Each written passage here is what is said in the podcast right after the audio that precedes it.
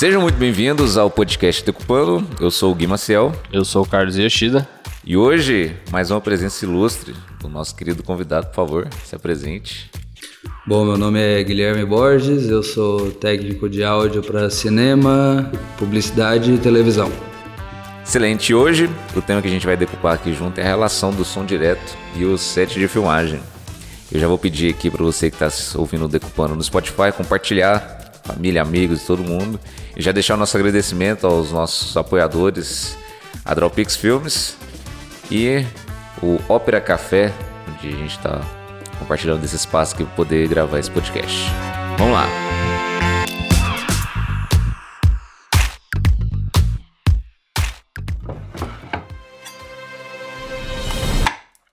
Muito bem. É, antes de aprofundar nessa, nessa relação aí, Guilherme, do som direto e o set, queria que a gente trocasse uma ideia um pouco sobre quem que é esse tal de som direto. O cara do som direto, ele normalmente é o cara mais odiado do set. ele é o cara que a cena tá linda, o diretor de fotografia tá emocionado, o diretor tá tipo quase chorando e ele grita parou porque eu escutei uma moto ou o cachorro latiu.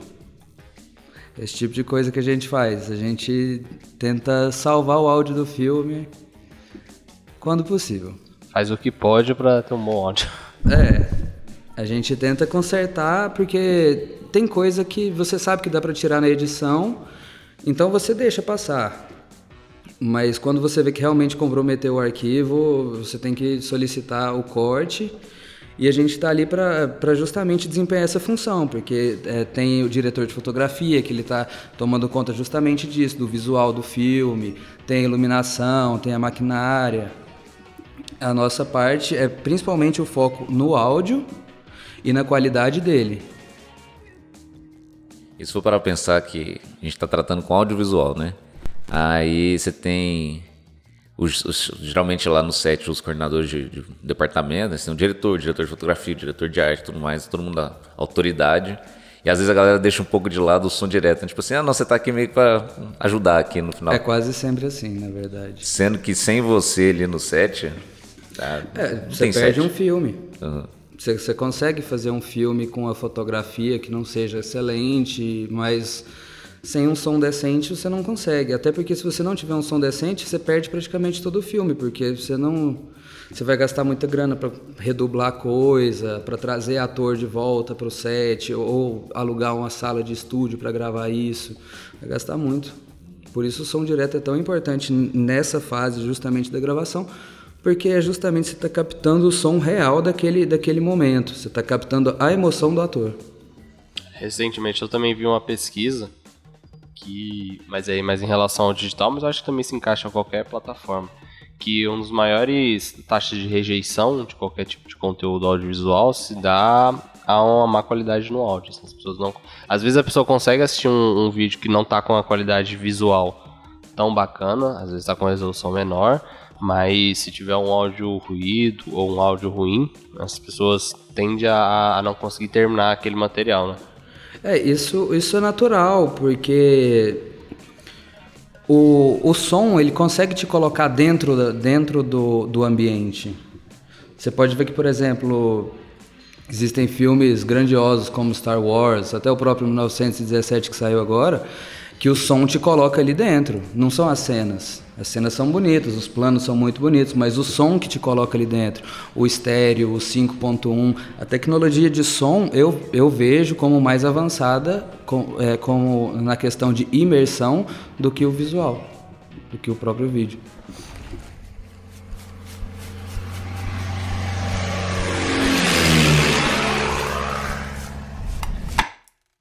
Beleza, então a gente está falando um pouco, Guilherme, sobre a questão do, da importância do som direto e a importância do som direto para o filme, né?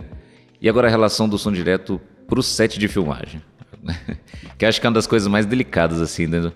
Um set de filmagem, é, às vezes, é uma coisa muito delicada, né? Ele por si só já é um caos. É uma bomba prestes a explodir, porque tá todo mundo ali, tipo, dando o seu melhor. E parece que querendo ou não, um sempre acaba atrapalhando o outro em algum ponto. E o áudio é o cara que atrapalha todo mundo. É sim, porque se atrapalha o iluminador, se atrapalha o fotógrafo, porque, como eu tinha falado antes da gravação, o cara do som direto ele sempre tá um passo à frente de tudo. Porque ele chega e ele pergunta para todo mundo, primeira coisa que ele pergunta: onde eu posso ficar que eu não vou te atrapalhar nos seus movimentos de câmera, nas suas trocas de plano? Aí a pessoa te fala: fica ali naquele canto à esquerda. Ok, vou ficar ali. Rodou a cena, aí o cara vai fazer um contraplano, você já não pode ficar ali mais. Ou seja, você sempre tá um, o cara do som direto sempre tá um passo à frente do, do fotógrafo. Ele, ele sempre. Ele é a pior pessoa do set, ele é o mal necessário, na verdade. É, é, existe muito conflito, principalmente com o diretor de fotografia, é, com o cenógrafo, porque às vezes você esbarra né, em, em alguns de elementos de cena que, infelizmente, é normal. Pode acontecer. Não é recomendável. E com quem mais que a gente briga? Com o próprio diretor, porque o diretor se emociona com a cena, aquela cena fica linda. Aí você deixa ela correr até o final, só que quando termina o diretor fala perfeito! E você tem que cortar as asinhas dele falando não valeu. Aí você tem que explicar porque não valeu. Aí, tipo, o cara te chamou para fazer o som do filme dele. É porque eu acho que ele teria que ter alguma confiança em você, né? E tipo, eu tô com um microfone, eu tô com um fone, eu tô ouvindo muito mais que todo mundo e eu tenho que explicar pra pessoa por que isso não aconteceu, porque não valeu. Posso citar situações que aconteceram comigo Pode. sem citar nomes? Pode. Bom, tava Sem gravando... citar nomes aí depende de você. sem citar nomes, uma vez eu fui gravar um curto e o cara começou uma festa. que o diretor tá aqui é... presente. Não, esse aí eu vou falar em outro podcast que eu, quando eu for, entendeu? Aí eu falo do pessoal desse aqui. É, tava fazendo uma gravação e tipo uma cena tensa dentro de um ambiente religioso. E é, os atores estavam usando lapelas e eu e eu estava seguindo com o boom para pegar mais passos, mais interação, mas ainda assim pegar diálogo. Mas os atores que estavam em cena estavam usando lapelas. E, e, estava no roteiro que haveria uma pancada na porta e eles se assustariam. Simplesmente o próprio diretor dá uma pancada na porta. Aí eu tive que parar, pedir para parar e falei, olha, assim, as coisas não funcionam muito bem assim, porque essa não, não é a pancada que a gente está esperando dentro do filme, é, é outro tipo de situação. Ah, não, mas tem uma pancada aqui. Eu falei, então a gente pode colocar essa pancada em pós, a gente precisava realmente preservar esse ambiente aqui, porque colocar sujeira dentro do, do som é muito fácil, agora tirar você não tira. Então a gente acabou perdendo uma cena que teria ficado muito bonita por conta disso. E várias outras coisas. Mas isso é, uma, isso é uma coisa que aconteceu com a gente, né? No, no curto que a gente gravou junto. De ter. Você tá ali, eu ali como diretor, concentrado na cena em, em que mensagem que ela está transmitindo. Aconteceu várias vezes com a gente, né? Porque como a gente estava gravando em casa no setor residencial. Sim. Beleza, aquela cena perfeita. Som direto, meu querido Guilherme. Sim, ele tivemos fala... problemas com o avião. Cachorro. Oh, teve Cachorro. um avião aquele dia? No primeiro dia teve um avião. Mas no segundo já não teve nenhum. Mandei é, parar no aeroporto. O que eu achei estranho porque é um setor do lado do aeroporto. Sim, exatamente. E uma uma coisa que você falou mesmo, tipo, é uma questão muito de confiança no set. Porque se ele levou aquele som direto para fazer aquilo, você tem que confiar que ele, ele está cuidando de uma parte que você não está cuidando. O diretor ele não duvida do plano do fotógrafo. O fotógrafo mostra para ele e ele fala perfeito, maravilhoso, é isso. Ele é, é, claro que ele vai dar sugestões e tal, mas ele, ele a, a opinião, a, a, última palavra sempre é do fotógrafo. A do som direto, ela não vale muita coisa assim que ninguém tá ouvindo, né? É, você tem que provar aquilo. Uhum. É porque eu acho também que o, o, principalmente na parte do som direto, você entende, assim, quem não tá na, né, nesse, nessa profissão, entende que é um trabalho que você só vai ver realmente na pós, assim. Então, é como... É porque, assim, o trabalho de fotografia, querendo ou não, o diretor ainda vê na hora, tipo, qual é o plano, qual que tá sendo o enquadramento, mas então ele meio que dá uma entre aspas, uma credibilidade. Mas às vezes o áudio fica muito naquilo de eu só vou ver isso depois que rodar o, a, a, set de filmagem Sim, aqui. Eu, né? eu concordo com você nesse aspecto de que, por exemplo, só eu tô ouvindo, né? Só eu tô ouvindo, então, tipo. A pessoa não, não sabe o que, o que aconteceu, porque eu tô usando tipo um microfone super sensível, eu tô usando um, um fone super alto, tô usando um gravador na qualidade máxima. E, e aquilo, por exemplo, se eu colocar um, um Sennheiser ME67 aqui e fizer assim com os meus dedos, que vocês não estão escutando, eu acho, Não, é, o microfone escuta. só E- ficou um mistério agora do que, que você tava fazendo com seus dedos. É, agora eu não posso contar. Colocar no aqui as barulhos do TikTok, saca? É, por exemplo, teve um, um outro, uma outra situação de um curto, eu tava gravando dentro de uma casa, eu pedi pra parar porque tinha um besouro na casa. Aí o pessoal, não tem, não tem, não tem. Aí eu tive que parar, pegar o microfone, apontar e falei, ele tá ali, e botar o fone na cabeça do diretor e falar, tá ali, pra confiar em mim. Uhum. É, Não é assim, claro que existem situações, mas não é muito interessante que você coloque o som, pro, pelo menos na minha opinião, para o diretor ouvir. Porque eu acho que o diretor realmente ele vai estar mais preocupado com a imagem. O som para ele, eu acho que pode até você tá dividindo a atenção, entendeu? Por isso que o cara do som direto ele fica por conta disso. É, eu acho que dentro do set tem que. Quando você vai aprofundando na, na- nos, nos sets e tudo mais, você vai entendendo que dentro do set cada profissão ela é essencial para cuidar de cada coisa em específico. Né? Por exemplo, o diretor ele está muito preocupado com todo o processo que está sendo gerado naquele projeto. Né? Então ele está preocupado tanto com os atores, com o espaço, como é que vai ser aquela, como rodar aquela cena. Sim, diretor com de fotografia. com, com, com o andamento, com o feeling, com preparar os atores. Sim. E aí, com isso, ele não, entre aspas, pode ter espaço para estar preocupado, às vezes, com o trabalho que teria outras profissionais responsáveis. Por exemplo, o diretor de fotografia, é, o cinegrafista, por exemplo, o técnico de som. Então, assim, eu acho que uma das grandes coisas que são importantes nisso é cada um entender o espaço daquele outro profissional, né? Então, por isso, por exemplo, não é tão interessante o cara, o diretor, tá ouvindo o som no momento. Sim, porque é você está pra ele. tirando a atenção dele. Porque Sim. o diretor, é, querendo ou não, a fotografia para ele no filme é o mais importante. E, e você colocar o som ali para ele, ele, ele não vai. Primeiro, ele- eu, eu imagino que ele não vai dar atenção devida para o som. E você está tentando dividir a atenção dele com, com, com o foco dele, que seria os, ó- é, tipo a visão, é, a cena em si. Então não, não é tão interessante que, que, que você coloque. Assim, sei lá, tem gente que gosta. Eu não gosto. Eu não gosto nem de ouvir o que eu faço. às vezes você escuta demais, tipo, às vezes você tá gravando uma cena, a pessoa peida, você tem que pedir pra parar e você não pode explicar por quê. É constrangedor, cara. Meu Deus. Essa experiência eu nunca passei, não. É, eu também não. Coisas que só. algumas ah, vezes comigo. Já falando daqui a pouco dos perrengues. Mas como assim, cara? Você Ah, estômago ronca, solta pum. A pessoa pensa que você não tá escutando, mas aí você inventa desculpa, é um caminhão, um bicho. E às vezes o. A gente até conversou isso aquela vez no último set que a gente fez.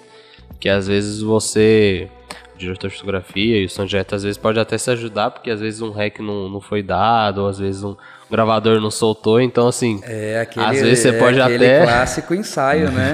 é, às vezes você pode até ajudar o amiguinho do lado a, É. a pedir pra regravar. Fala Assim, opa, parece que não tá, não tá faltando uma luzinha vermelha aí, não tá não?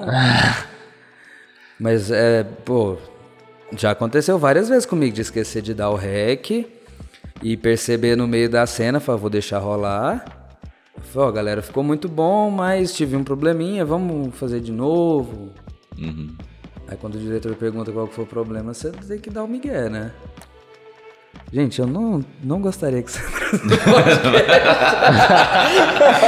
Vamos abrir o jogo. Ah, mas isso acontece com todo mundo. né? Isso não- É, não, pô. Ah, Igual Não, o cinegrafista fala, nossa, sim. ficou muito bom pra um ensaio, agora vamos fazer valendo. Cara, o que mais existe, assim, principalmente em- quando eu tô fazendo fotografia que eu tô na câmera também, é, dá algum erro na imagem, ou às vezes você esqueceu de dar o rec, aí você fica assim, putz, podia dar algum problema no som. Porque o Nossa, cara do som é isso, sempre né? o cara que, ixi, passou um A negócio pessoa assim. esqueceu uma fala. Nossa, é o momento que eu fico feliz. Exatamente. Então, assim, é pra gente cantar na câmera, quando tem um erro, se não for aquela cena, nossa senhora, é uma maravilha.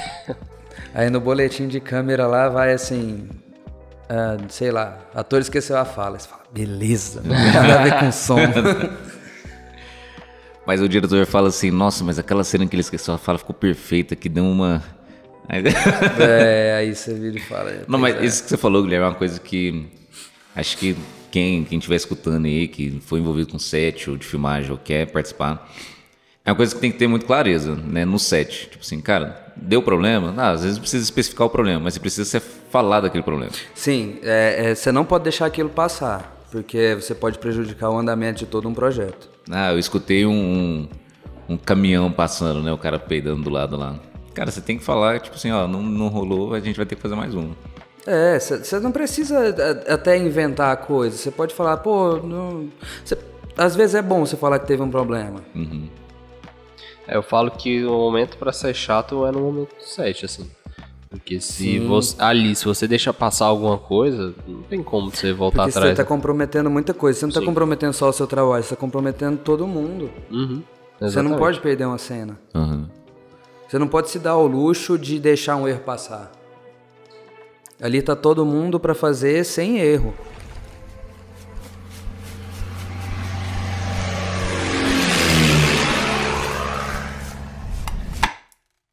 Guilherme, eu perguntar também, voltando um pouquinho atrás aqui, mas eu queria que você falasse um pouco dos tipos de captações que tem no cinema, ou na publicidade também. Acho que seria interessante. Eu, particularmente, sou adepto do lapela e do boom direcional. Por questões de definição, no boom, eu gosto muito mais do som dele em questão de clareza. E, e, claro, depende do boom. Por exemplo, eu não sou fã de Sony, de Newman, de Rode. Eu gosto de Sennheiser, Bayer. Então são é, eles são característicos o som deles, eles são mais cristalinos. O, por exemplo, o Sony eu já acho ele mais mais grave. O próprio desenho do, do, do gráfico de captação dele já é um pouco mais grave. Isso é, é simplesmente questão de gosto, mas o, o, o boom eu imagino sempre preferível para som direto e o lapela para você garantir os diálogos. É, o diálogo realmente você não pode perder. É, é o mais importante. Se você perder o som de um prato, o, o, som de uma interação humana, você consegue emular aquilo em pós. Mas diálogo, dublagem dá muito trabalho. Por isso que o som direto veio, na verdade, né? Porque, por exemplo, grande parte dos filmes não tinha o som direto, até porque antigamente, sei lá, 1950, 60, as câmeras eram muito pesadas e faziam muito barulho. Você não tinha como colocar um microfone no set, era praticamente tudo dublado. É, o, o próprio o som direto veio, acho que principalmente na questão dos documentários, porque você não dubla documentário. Então você precisava de uma forma de captar aquele som do que a pessoa estava falando. Foram os primeiros gravadores, acho que os Nagra, alguma coisa assim. Os primeiros profissionais, né? Acho que eu viajei um pouco. Não, foi massa. Mas você falou uma coisa, Guilherme, que eu queria que você pudesse abordar mais. É essa relação do, do equipamento e do conhecimento técnico. Porque você vai ter ali, acho que no som, é, isso foi uma experiência, claro, que a gente também teve, né, junto em set. O microfone faz muita diferença naquela captação, no resultado final. Igual a lente. Igual a lente. Exatamente. E, mas isso também depende, igual a lente, de um conhecimento técnico por trás daquilo. De como você vai usar aquele equipamento a seu favor, né? Sim, da, da aplicação, do, do momento, por exemplo, do ambiente. Até porque você não vai usar uma lente escura num ambiente fechado, você não vai gra gravar num quarto escuro com uma lente escura. Então você também sabe que dependendo do ambiente você não vai poder usar um direcional muito grande com muito cancelamento. Tem, tem coisa que realmente é, é muito mais estudo e entra bastante física nesse caso. Não sei se vem ao caso nesse momento. Questão de acústica, comprimento de onda, cancelamento de fase. Porque já teve vezes de eu gravar com, na mesma vara com três microfones. Por quê? pra caralho. é, para conseguir fazer cancelamento de fase e eu tava usando um microfone de bateria. Não, não era um de bateria, era um de pratos para captar bastante os agudos.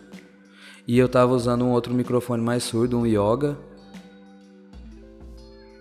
Você usando um Yoga? Ah, é estética, né? Às vezes fica interessante. Não é que existe equipamento que seja ruim. Eu acho que tem aplicação, igual a gente está falando. Uhum. Por exemplo, é, eu tô planejando fazer um curta-metragem ainda. É, roteirizando e tal, pensando nisso. Mas eu já pensei no tipo de equipamento que eu quero usar. Eu não quero usar uma câmera foda, eu não quero usar lente foda. Eu quero que ele tenha uma estética mais suja. Uhum. Então o yoga me serve. O yoga não vai me trazer um som cristalino, ele vai me trazer sujeira no som dele. E me interessa esse tipo de situação. É legal você falar disso, porque às vezes a gente é, usa o, a ferramenta em artifício da linguagem muito na parte visual, né? Você fala, ah, vou usar uma câmera que é mais com a lente anamórfica, ou eu vou usar uma câmera que é mais antiga, que grava em filme para ter certa estética. Mas às vezes as pessoas não pensam que o áudio também é assim, né? Dependendo, Sim. você pode usar um equipamento X para ter uma estética que você quer ali no momento. Igual é, eu tava conversando com um amigo meu sobre esse curta e tal, ele disse que até animava de rodar junto. Aí ele tava falando, nossa, vamos pegar uma câmera 4K e não sei o que. Eu falei, não, não, não é do meu interesse. Aí ele, por quê? Eu falei, porque se eu vou gravar com yoga, por que, que eu vou botar uma câmera super foda se eu, vou, se eu quero um som sujo? Eu quero uma imagem suja. Tem que ter coerência. Você uhum. não pode trabalhar com equipamentos completamente diferentes.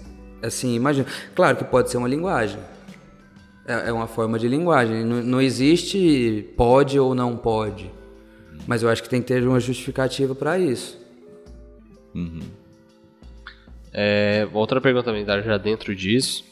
É, a gente falou, né, dos tipos de equipamento, mas eu acho que como que você faz a escolha? Assim? Como som direto, quando você é chamado para um filme, beleza, o diretor ou às vezes o produtor falou assim, cara, vamos rodar esse filme, qual que é o seu processo para escolher o seu equipamento? Por exemplo, escolher o microfone, é, a forma... Normalmente, é uma coisa que eu recomendo que vocês sempre encham o saco para fazer visita técnica. Ah, uhum. O som tem que ir junto. Tá bom? tá bom. ok.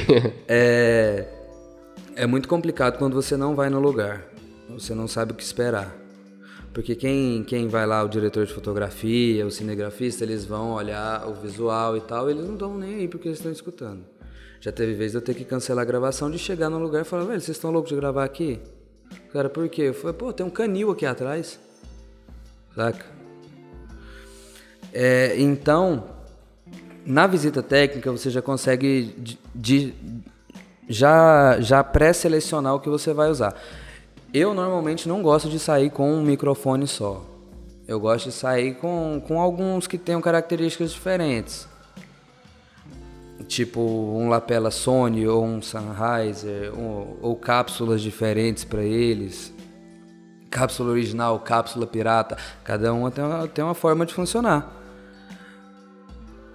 Questão do, do boom, eu falei que normalmente gosto bastante do Sennheiser pela clareza dele.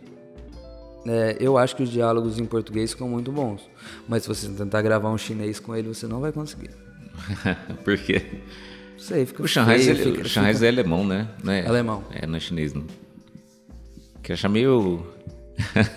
é assim, eu acho, sei lá. Por exemplo, o Newman também é alemão e ele é um pouco parecido com o Sennheiser na questão de clareza. Ao meu ver, claro, isso tudo eu tô falando por mim, não tô, não tô criando regra aqui.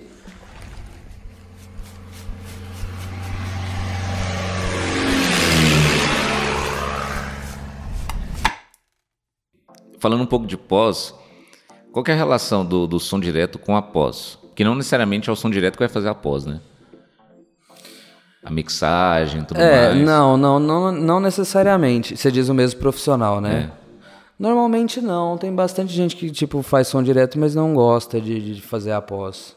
Eu já sou um dos caras que gosto. Gosto de trabalhar com, com efeitos, com reverb, distorções. Tem coisa que realmente é, é- dá pra criar bastante. Trabalhar com. Eu gosto de trabalhar com um estéreo, 5.1, ficar viajando bastante nas coisas.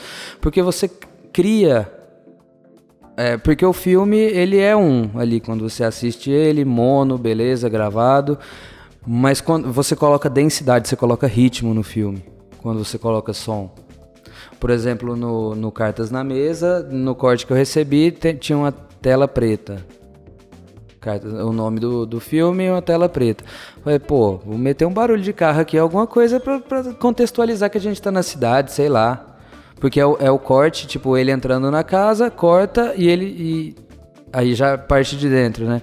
A gente pode falar esse tipo de coisa aqui? Pode. Ah, talvez eu esteja revelando Não, coisas não. demais. Não, não. E, e- e, por exemplo, são os dois segundos de tela preta. Pensei, pô, se não colocar uma cena, eu posso colocar um som, posso dar um destaque nisso. Não, não, o som ele vem para completar ah, lacunas. Que, por exemplo, é claro que o que você tem no vídeo tem que ter som. Se eu tô pegando uma xícara e colocando ela na mesa, aquilo tem que ter som. Mas tem coisa que não tá aparecendo na, na tela que pode estar acontecendo simultaneamente. Então pode ser colocado em pós. Mais ou menos isso a pergunta, né?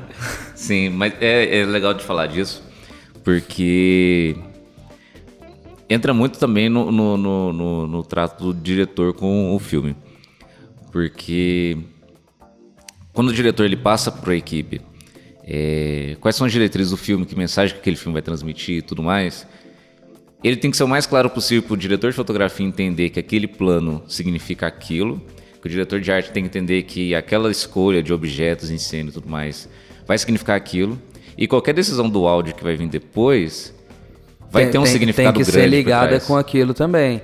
Por isso que, tipo, existem vários cortes de áudio, cortes de, de vídeo, para que o diretor consiga mostrar, consiga, para que a própria equipe consiga entender qual é o sentimento daquele filme, porque o filme ele foi ele foi imaginado pelo roteirista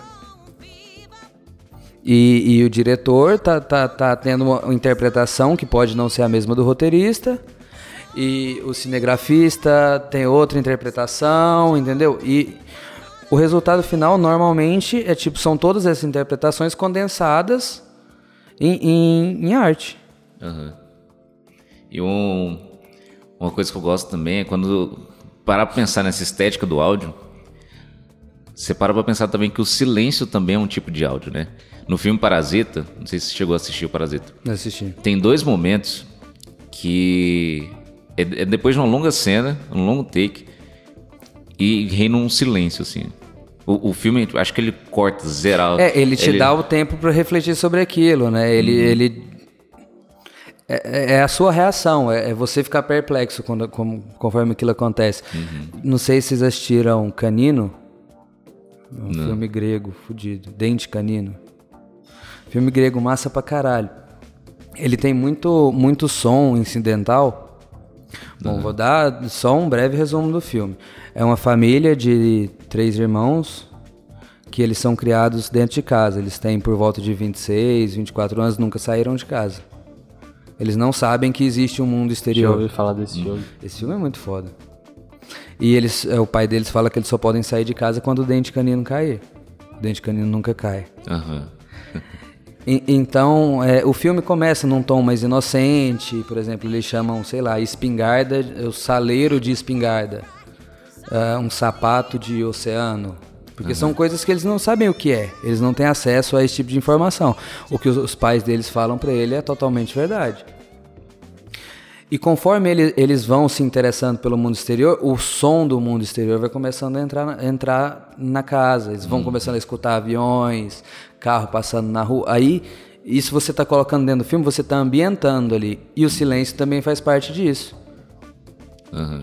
Às vezes a gente tem até o, o silêncio como protagonista, né? Por exemplo, no filme Um Lugar Silencioso, Ele é, é, O interessante do filme é que todo a ambientação sonora cria todo o sentimento do filme, assim, né? A... Sim, é, ele, ele traz atenção, é o que eu falei no começo que. Beleza, fotografia é massa e tal, mas o que te coloca tenso no filme é o som. Ele que te coloca lá dentro. Por exemplo, igual o filme de terror, pastelão, sei lá, atividade paranormal. Você sabe quando você vai tomar o susto, porque começa aquela frequência. Hum, e uma hora vai acontecer alguma coisa. Tipo, é linguagem? É, é uma bosta, talvez. Pra mim é. uma das primeiras referências que eu tenho, assim, de, de criança, sobre prestar atenção no som, e principalmente nessa ideia de silêncio, é engraçado, porque eu era muito fã de Harry Potter. E aí tem o filme, se não me engano, é Ordem da Fênix, que o Sirius Black morre. E aí, nesses vocês assistiram? Você não assistiu Harry Potter, cara? Enfim, Pô, velho. na hora que ele morre... canino. Eu não sou cult, eu não sou cult. Eu só não, não peguei a fase Harry Potter mesmo. É, é, mas enfim, quando ele morre, é, eu era bem criança, sabe? Então isso meio que marcou. Quando ele morre, quando o Harry grita, é totalmente nulo assim, o áudio. Assim. Eles, tá acontecendo a guerra, ele morre e eles anulam o som na hora que ele tá gritando. Então assim, foi uma coisa muito louca, porque... É tipo, é, todo o som de guerra some, você escuta só o grito? Não, na verdade tem um barulho só de guerra, aí pausa, ele morre, e aí mostra o Harry gritando, só que em silêncio. Tipo assim, não tem nenhum mais um barulho, é como se estivesse ofuscado, sabe? Sim, tipo, questão de desespero mesmo. Sim. Então, tipo assim, foi a. Eu ainda criança, foi a primeira vez que eu entendi, tipo, assistindo aquilo ali, de que aquilo estava presente na cena, de alguma forma, saca? O áudio, ele estava presente ali. E aí, acho que quando você tem isso, quando criança, você vai aprendendo a entender o restante dos outros projetos, a importância dele, assim. Pelo menos quem é vidrado em cinema. Essa parte de, de produção do som, da, da pós, realmente é algo bem complicado de, de você conseguir passar um sentimento.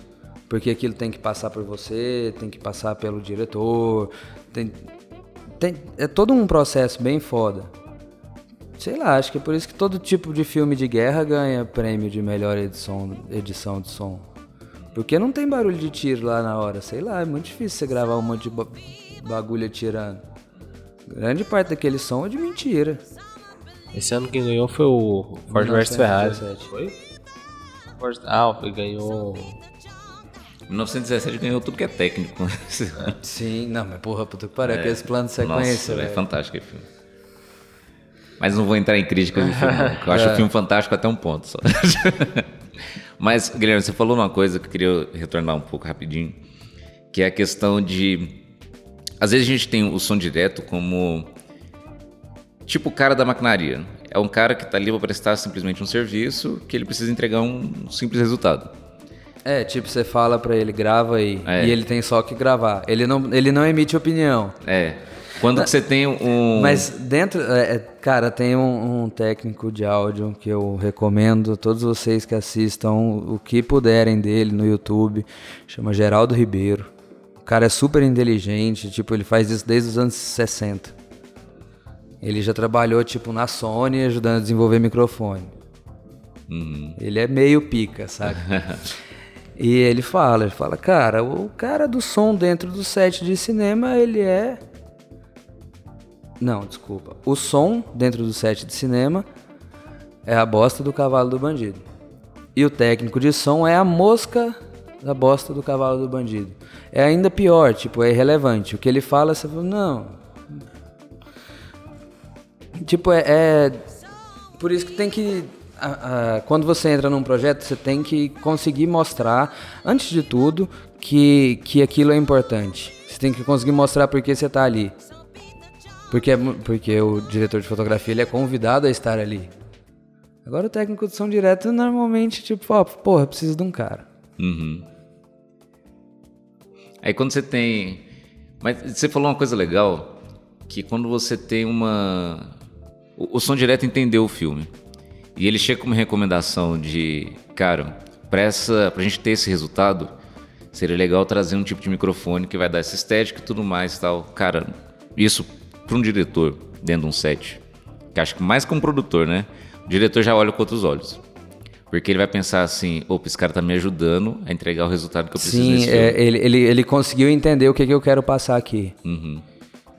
E quando você pensa não só que. de- desde a maquinária mesmo, a gente estava um, não, umas duas semanas atrás junto com a oficina. Não pode falar duas semanas atrás, você não sabe quando você vai lançar isso. Ah, mas- Duas semanas atrás, no dia... Duas semanas atrás, no dia 19 de fevereiro, que é o dia que duas gente tá semanas da gravando. gravação desse, desse podcast, é, a gente estava com a produtora assim, organizando uma oficina de maquinaria.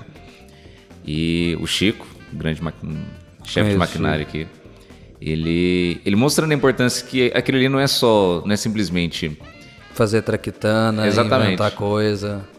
Cara, se, se você está fazendo aquilo para atingir um propósito, um sentido que vai contribuir para o resultado daquele filme, o, o- o respeito dentro do set, a organização e o engajamento da equipe é outro.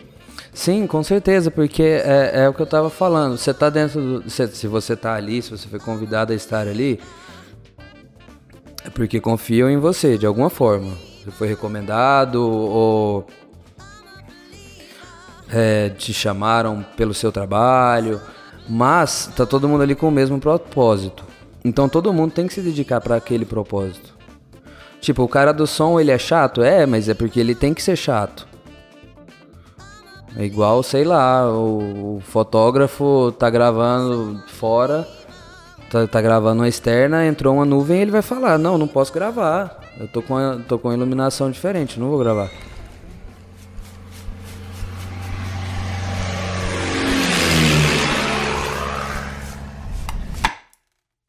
A gente está falando aqui de confiança. Queria falasse um pouco de confiança nos perrengues de set de filmagem. Porque sempre tem, sempre tem perrengue. E o que, que você já passou de, de apuro aí, de situações atípicas? Atípicas e nem tanto, assim, também, né? Acabar com 64 pilhas em 3 dias e não ter pilha na cidade. Meu Deus. 64 pilhas? Como é que você conseguiu acabar isso? O tudo? gravador usa 8 por vez, né? Nossa. Mas conta aí um pouquinho desse set pra gente. Não precisa dar nome aos bois? É. É um perrengue? Não, então pera aí, tem um melhor. ah, já teve uma vez que a gente tava gravando com um diretor e tipo, tudo combinado, ó, a diárias vão ser 12 horas. Beleza, 12 horas, ok. Só que ela entendeu que 12 horas era 12 horas a partir do momento que ela chegasse com os atores e tal. Aí chegamos lá 3 horas da tarde, estamos prontos para gravar. Tudo cena interna, é, ambiente completamente fechado, bem cavernoso, iluminado, tal, com cordãozinho de luz para aparecer vela. Ah, ficamos parados até 8 horas da... Não, até 9 e meia da noite. Aí, beleza. Ela pensando que a gente ia gravar até 9 da manhã. Deu 3 da manhã, a gente... Um abraço, galera. Estamos indo embora. Estamos aqui faz 12 horas. O produtor tomou nosso lado e falou: "Ué, realmente, os caras estão aqui desde cedo. Vocês não gravaram porque vocês não quiseram. Caraca. E ela, poxa, mas eu pensei que 12 horas era a partir da hora que começasse a gravar. Eu olhei assim e falei, é, então tudo que a gente estava fazendo aqui antes, tipo, preparando tudo, não vale nada, né? Não era nada, era só um... É, isso aqui a gente tá fazendo porque a gente é palhaço. É, existe. Existe grandes diretores e existe diretor que zoa com a sua cara, saca? Uhum. Não peguei muitos desses, alguns. Mas aí, tipo, eu não vou zoar com a cara dele também. Uhum. Eu preciso dele também. Eu, eu espero que ele tentando acabar comigo, ele veja que eu tô tentando ajudar no filme dele, saca? Nossa, mas isso aí. Isso é uma das coisas é, importantes pontuar também. O trabalho do, do set de filmagem não começa ali quando você dá o rec e tá em ação, né? Principalmente no, no, no- pessoal que tá no, no- nos, nos backgrounds, assim, né? Você tem o Sim, som pô, que tá ali galera preparando de iluminação. é, tem gente fazendo traquitana pra pendurar a câmera no teto de 10 metros de altura que a câmera vai descer. Tem, tem que, que analisar tudo isso, tipo... E você tem que respeitar todo mundo que tá lá. Você não pode chegar lá falando, vamos gravar até tal hora. Não, pô, a galera tá cansada, todo mundo é humano. É hora de lanchar? Não, vamos parar todo mundo e vamos lanchar. Não é assim, quem não tá fazendo nada lancha. Não, é para todo mundo e lancha. tá todo mundo no mesmo projeto, é a mesma coisa. Não. Eu acho que independente da hierarquia de set, de diretor, de técnico de áudio, de todo esse tipo de coisa, eu acho que tá todo mundo ali, como tá todo mundo pelo mesmo propósito, todo mundo tem que ser tratado da mesma forma. É claro que eu sou um dos três caras que pode mandar parar uma cena, mas tudo bem. Você, você falou que o, o técnico é a mosquinha do, do cocôzinho lá, Mosca mas é a mosquinha que, que, se falar assim, parou, parou, né? Mas tem que explicar por quê. É. Sempre tem que explicar por quê. Mas isso é uma... O respeito no set ele tem que ser, tem que ser mútuo mesmo. Porque por mais que você tenha uma hierarquia, você tem cada um ali atribuído a uma função. Quando, fazer um filme já é caro. Se aquela pessoa está dentro do set, aquela pessoa ela tá ali porque ela tem que entregar algum resultado.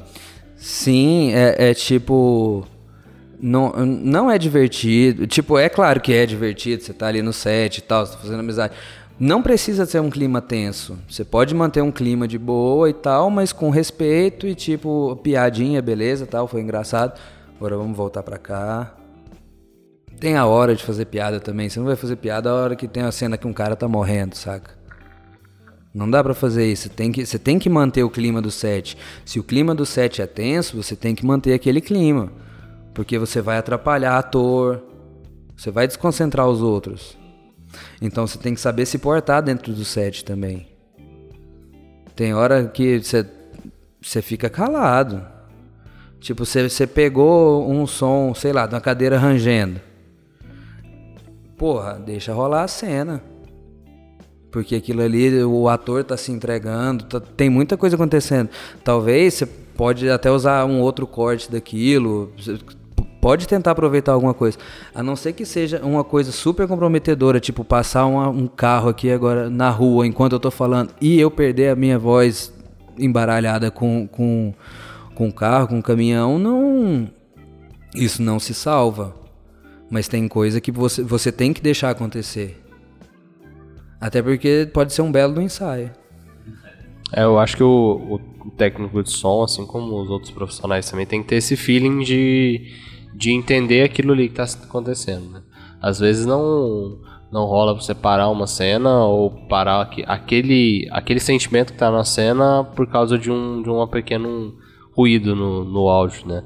Então a gente vê isso cada vez mais presente por exemplo, no que nas gravações que a gente faz hoje, que a gente tem a possibilidade às vezes de rodar mais, temos roda em filme, então é muito mais tranquilo às vezes você deixar aquilo ali acontecer e depois a gente vê se vale a pena mesmo cortar ou não. E isso reflete muito no que você falou. Eu acho que quando a gente interrompe uma gravação, não é só interromper, né? A gente tem, como a gente lida com outras pessoas, por mais que exista, é, além da hierarquia, a gente tem que explicar o porquê que a gente vai ter que regravar aquele momento, porque aquilo lhe demanda Sim, os profissionais. Sim, e respeito às outras pessoas, você Sim. tem que explicar. Sim. É, é, dê uma justificativa. Não fala que não deu rec. Ou às vezes fala, saca? Mas dê uma justificativa, explique por quê. Porque você cortar um ator, você cortar uma cena que está acontecendo muito bem, tipo, pô, tá tudo lindo e você se sentir obrigado a cortar aquilo, pense bem antes, antes de fazer esse tipo de, de ação. Porque você tá demandando tempo de todo mundo, inclusive o seu. E às vezes aquele sentimento naquela cena você não vai conseguir de novo. Às vezes o, ator tá ali, né? Às vezes cortou, pode ter qualquer tipo de ruído e beleza, ele perdeu aquele feeling que ele tava. A gente tá falando de ficção, agora pensa num documentário. Um documentário você vai mandar o cara voltar? Porque passou um caminhão, um avião? Não, velho, você não pode perder aquilo, você vai até o fim.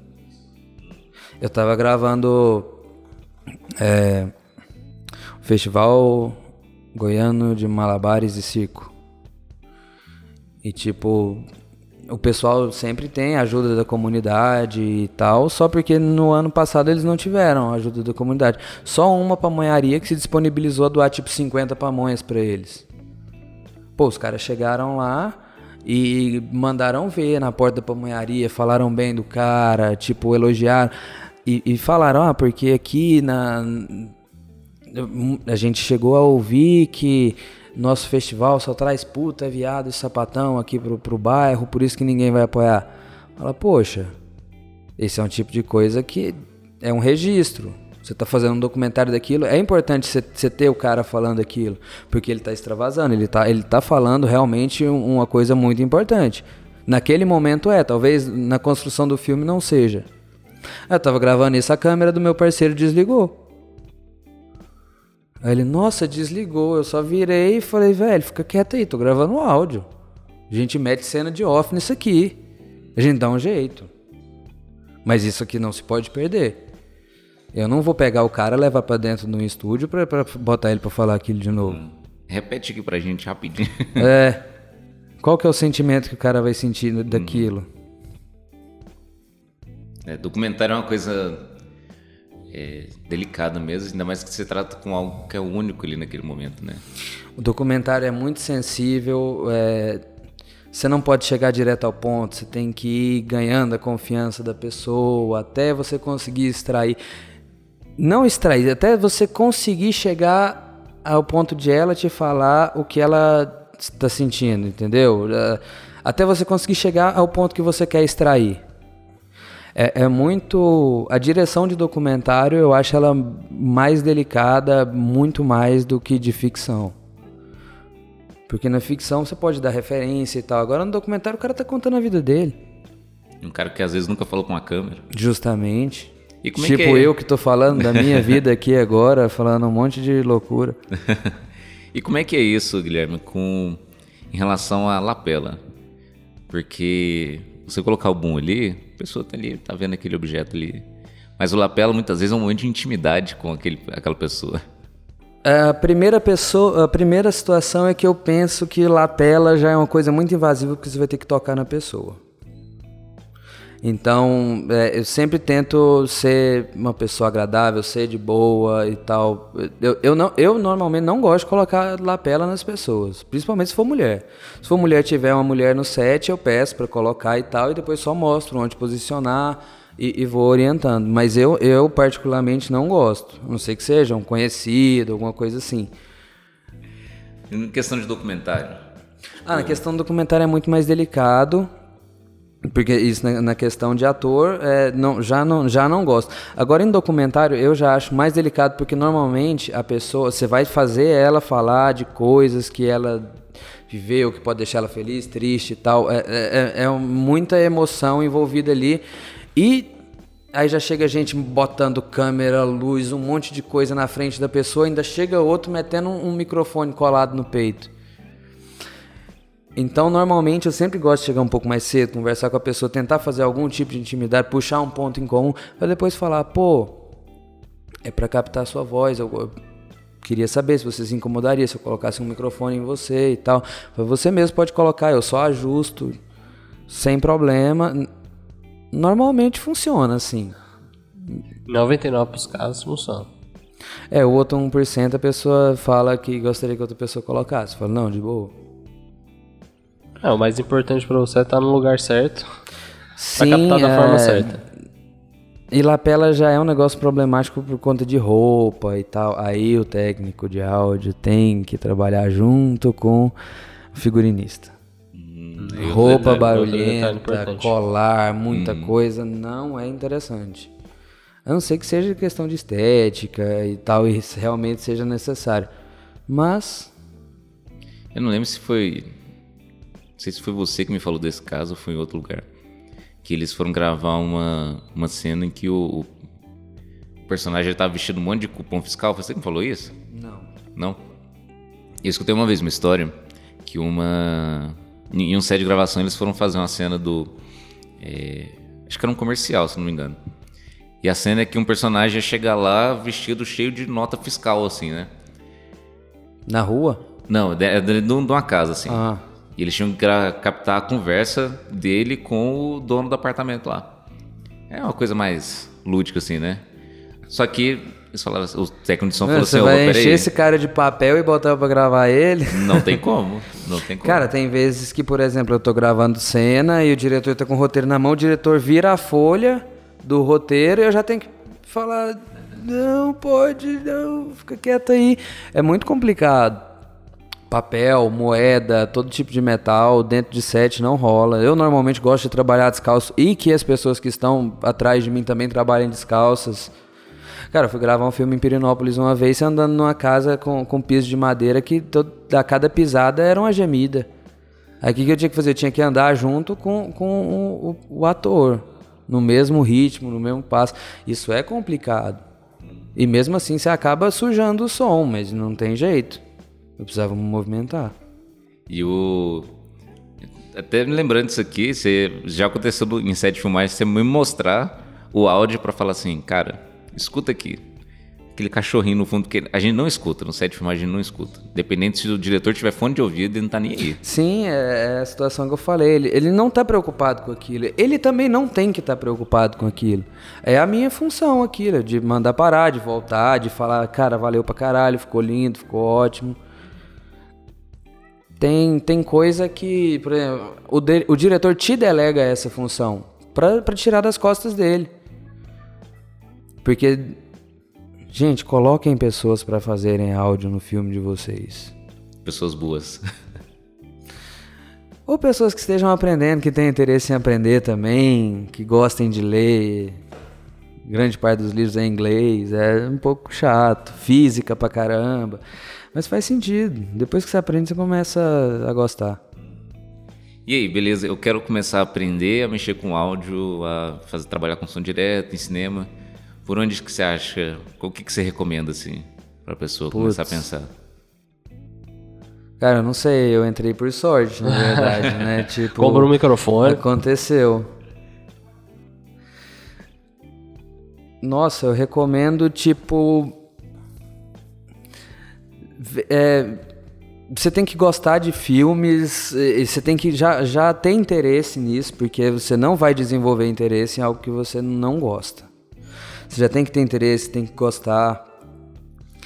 Eu acho que, tipo, assistir entrevistas de pessoas que, que, que trabalham com isso é muito bom. O Geraldo é muito foda. É, Tomlinson Holland também, muito foda. Nossa, acho que é eu não. É Tomlinson Roman, desculpa gente, eu errei, que é um cara que desenvolveu tipo sistemas de som. Tem que é, ele tem vários livros muito fodas a respeito disso, até inclusive Sound for Cinema and Television. Grande parte das leituras que você vai encontrar em inglês, as coisas em português você vai encontrar são um pouco incompletas, você tem que procurar bastante tipo de informação. Mas a grande, o grande segredo mesmo é ter curiosidade. É, não, não dá para recomendar nem curso, porque não tem mais. Acho que quem fez, fez, e quem não fez, vamos aguardar aí que, que aconteça. Pelo menos em Goiânia, acho que em outros lugares tem. Fiquei sabendo que estava rolando um em Minas. Para som direto? Ou para técnico de som? Cara, eu acho que para som direto é muito complicado. Por exemplo, é, na, na UEG rolou, né? Acho que em 2017, um ano completamente dedicado a som. Tipo, aulas abertas ao público, com o próprio Geraldo Ribeiro, com o Dustin. Dustin? É, eu não vou, não vou lembrar de nome da galera, não. Mas, tipo, o. o tá virado. É, pode, pode ter alguma coisa a ver com eu tomar duas garrafas de energético e, e não ter dormido. Mas, tipo, trazendo galera foda. O cara, os dois caras que editaram a série 3% da Netflix, que editaram o áudio dela, que foi grande parte dele construído dentro de ilha, com base no som direto que eles captaram. É, é muito complicado, tipo, recomendar esse tipo de coisa. Eu acho que é, é mais leitura e, e, demonstrar interesse nesse tipo de coisa. E, principalmente, andar com quem sabe. Cola em quem sabe, porque eu acho que assim é muito mais fácil de aprender. Que você, no livro, você entende como funciona e tal, só que a aplicação, às vezes, você vai ter que fazer o contrário do que está no livro para que dê certo. A teoria não, e a prática são é, coisas às vezes tem diferentes. coisa que você tem que inventar, saca? Sim. Aí você falou um pouco de como começar. Mas e aí, como você começou nessa área? Além da sorte. Ah, foi mais a sorte mesmo, porque, sei lá, tava um dia à toa em casa. Sempre gostei de som, mas estava mais voltado para estúdio de música. Estudava um pouco sobre isso em casa e minha prima me ligou falando que ia rolar um curso de som para cinema. Edição de som e captação. Falei, pô, massa, não estou fazendo nada, vou lá fazer. Aí foram quatro meses. Depois desses quatro meses, Tipo, a, a turma começou com 40 pessoas. Formaram cinco. Desses cinco, só eu trabalho na área. Então, e tipo, também eu, e, e, eu comecei trabalhando com o meu professor, que me convidou. Vitor Pimenta, se você estiver escutando isso, eu sei que você vai escutar. Eu falando bastante potoca, um grande abraço. é, tipo, me convidou para fazer alguns trampos com ele e aí eu fui evoluindo mais. Porque, tipo, o curso você não consegue aprender tudo, né? Mas te ajuda bastante. Ele já te dá uma bagagem teórica que é o. Acho que é o básico pra você ele, começar. Ele te dá aquele start de, de colocar dentro da sua cabeça aquela semente de, de desenvolver interesse. Tanto que, sei lá, de 40 pessoas, 5 conseguiram aguentar até o final. Porque se, se você não desenvolve interesse, infelizmente você não, não vai dar conta. Você não, você não, ninguém é bom naquilo que não gosta. É, e você tem um, um, Quando você tem uma pessoa que está ali simplesmente para cumprir uma função, muitas vezes não gosta, principalmente de som, tem um cara que não vai te ajudar muito, né? Muita coisa passa, é, ele, o cara não tá ele muito tá preocupado. escutando, mas ele não, ele não tá dando a devida atenção para aquilo. Uhum. É, sei lá, eu não sou muito fã de, de, sei lá, de direção, assistência de direção. Eu não dou conta de fazer esse tipo de coisa, porque eu não gosto. Se eu gostasse, eu iria me dedicar a, a procurar fazer. Igual som. Você faria som, Guilherme? Não, faria não. Você, Carlos, faria? Não mesmo. Mas faz câmera. Me enche o saco, me atrapalha. eu não faço som justamente porque eu faço câmera, eu sei. e eu odeio quem faz eu som. Eu odeio. Eu vejo um microfone e já me dá raiva. Né? Mas essa rixa é normal e até saudável pro, pro filme. Porque um não deixa o erro do outro passar. Eu acho que se constrói assim. Uhum. E no máximo se passa um, um bunzinho aparecendo ali, dá pra dar um tapa no, na é, voz. Dá, uma, dá um cropzinho ali, pô, tira um pouquinho, sei lá. Se estiver gravando em 4K, você tá feito, né? Ainda mais se agora tem as Blackmagic 6K, pô. Pois é. E, mas minha pergunta final aqui, antes da gente finalizar. Como A que é... A pergunta final sempre é tensa. É. Como que é para manter o braço sarado para segurar o boom? Pelo set de filmagem inteiro. Cara, não sei. É, eu não gosto muito, não. Essa parte eu não. Cara, se eu pudesse, eu colocaria assistente sempre, só para ficar segurando o microfone e eu sentado só fazendo nível e reclamando com ele. Mas é, na realidade que a gente vive do audiovisual atual, isso é muito complicado. Não sei que você tenha patrocínio. Infelizmente, não é uma coisa que acontece bastante. Mas você vai até onde você aguenta. E hum. quando você não aguenta mais, você escora nas costas, na cabeça, dá um jeito. Não deixa bater em nada porque vai entrar ruído. Tem vara que é ruim, você balançar vai fazer ruído. É complicado. Tem um suporte no microfone que tá no, no, no Durex lá. Às vezes funciona, mas. Pô, é gambiarra também, né? Não, não, não é nem gambiarra.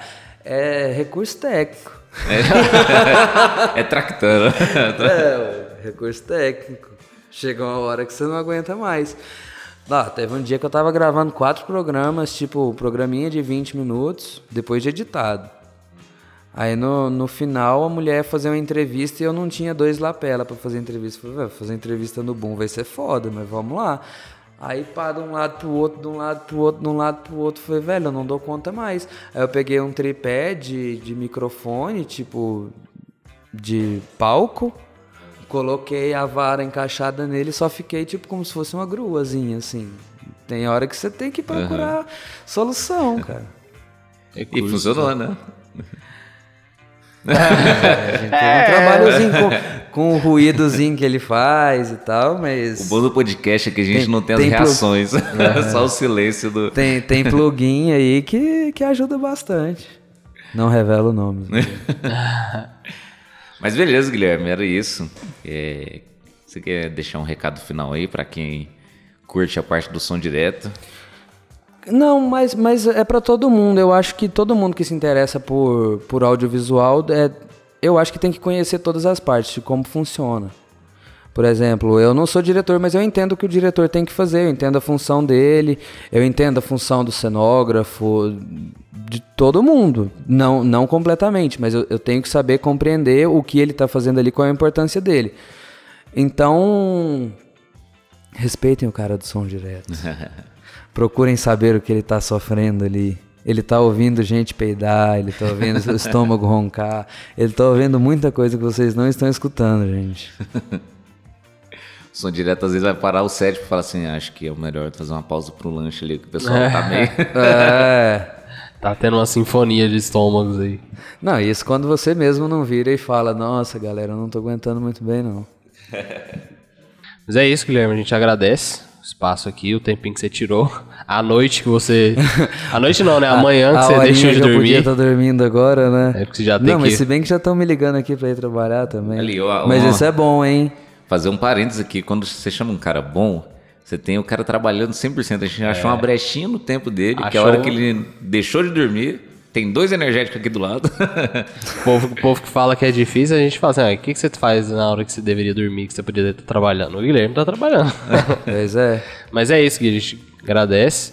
É, espero que você tenha gostado também. E eu deixo aí pra você deixar onde as pessoas podem te encontrar nas redes sociais, acompanhar seu trabalho.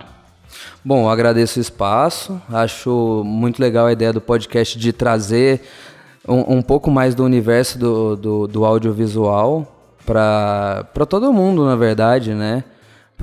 O, o interesse tem, tem que vir porque existe material. Não existe tanto material sobre esse tipo de coisa, da- das funções específicas da galera do audiovisual. Então, é, é uma forma de, de cada um estar conhecendo a função do outro. Acho isso muito importante, gosto muito da iniciativa. Gostaria de agradecer o espaço mais uma vez.